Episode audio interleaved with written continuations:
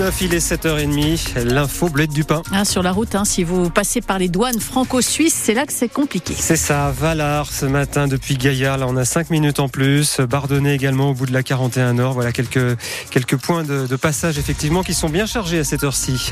La météo? Bah, Le ciel sera chargé aussi avec des nuages à toute altitude aujourd'hui. Les températures légèrement en baisse, mais de saison, 10 à 11 degrés pour les maximales.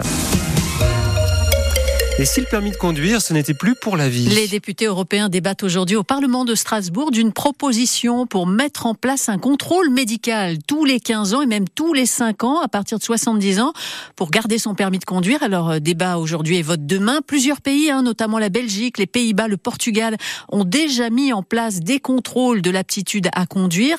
Les associations de défense des automobilistes sont vent debout. Les victimes d'accidents de la route approuvent Sébastien Sabiron. À 27 ans, Florène Julien porte le deuil de sa mère de 72 ans, renversée en novembre dernier à Marseille sur un passage piéton. Le monsieur, il avait 86 ans et il a indiqué euh, qu'il n'a pas euh, vu ma maman, qu'il l'avait même potentiellement confondue avec une poubelle. Ouais. La directive européenne préconise une visite médicale tous les 15 ans avec contrôle de la vue, de l'ouïe, des réflexes, ce qui tombe sous le sang, s'estime Florène. On fait des visites médicales quand on fait du sport, on fait des visites médicales au travail. Enfin, pourquoi est-ce qu'on ferait pas des visites médicales quand on conduit alors qu'on sait qu'en plus la voiture c'est dangereux? De son côté, 40 millions d'automobilistes dénoncent une mesure qui remet en cause le principe fondamental du permis à vie, dit l'association, son président Philippe Nozière. Toutes ces mesures, elles sont mises en avant par la minorité écologiste qui ne se soucie pas de tous les gens qui vivent en périurbain, dans des zones rurales et qui ont besoin de leur voiture. Pas question de priver les seniors de mobilité, répond l'eurodéputé Europe Écologie Les Verts, Karima Deli,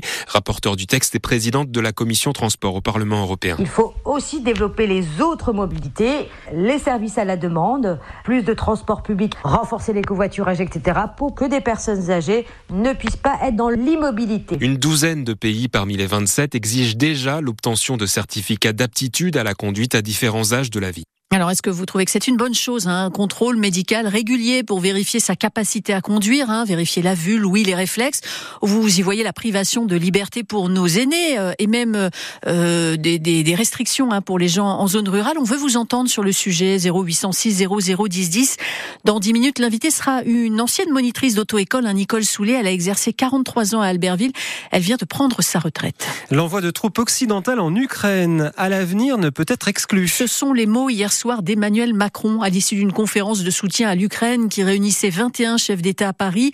La conférence s'est tenue dans un contexte tendu pour l'Ukraine. Hein. Son armée accumule des revers dans l'Est. Son président Volodymyr Zelensky souligne qu'il n'a reçu que 30% du million d'obus promis par l'Union européenne. L'aide américaine est aussi bloquée au Congrès par les républicains de Donald Trump. Emmanuel Macron a rappelé que tout sera mis en œuvre pour que la Russie perde cette guerre.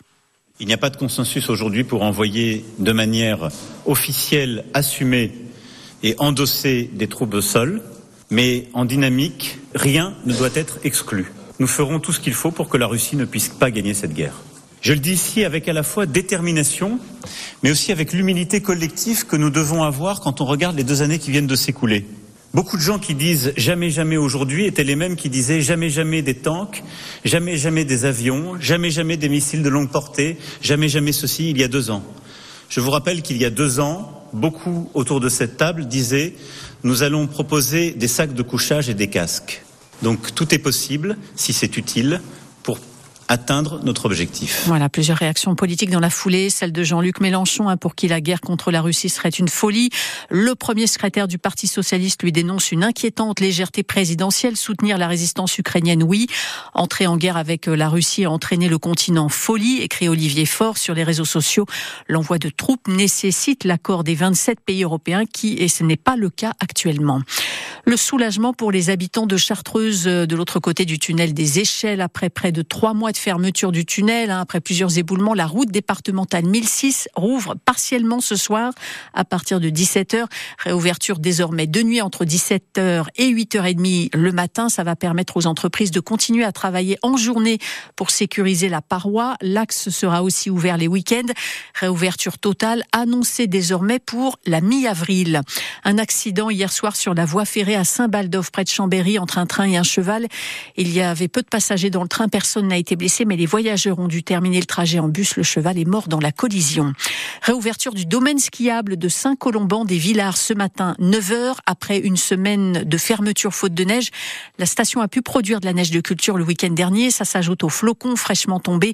Le départ euh, se fera ski au pied, mais le retour uniquement en mode piéton hein, par euh, le télésiège de Lormay avec un risque d'attente cet après-midi. Le service des remontées mécaniques conseille d'anticiper le retour sur Saint-Colomban des Villars à partir de 15 heures. Et puis avec cette météo pas très hivernale, c'est compliqué de faire du ski nordique. Les domaines sont souvent plus bas que les pistes d'alpin et avec la douceur des températures depuis plusieurs semaines, maintenir partout des pistes en état relève du défi. La situation est particulièrement compliquée en Haute-Savoie. 300 km de pistes ouvertes sur un millier. Ça fait un tiers de pistes ouvertes et plusieurs domaines sont même fermés. En Savoie, la situation est un peu plus favorable.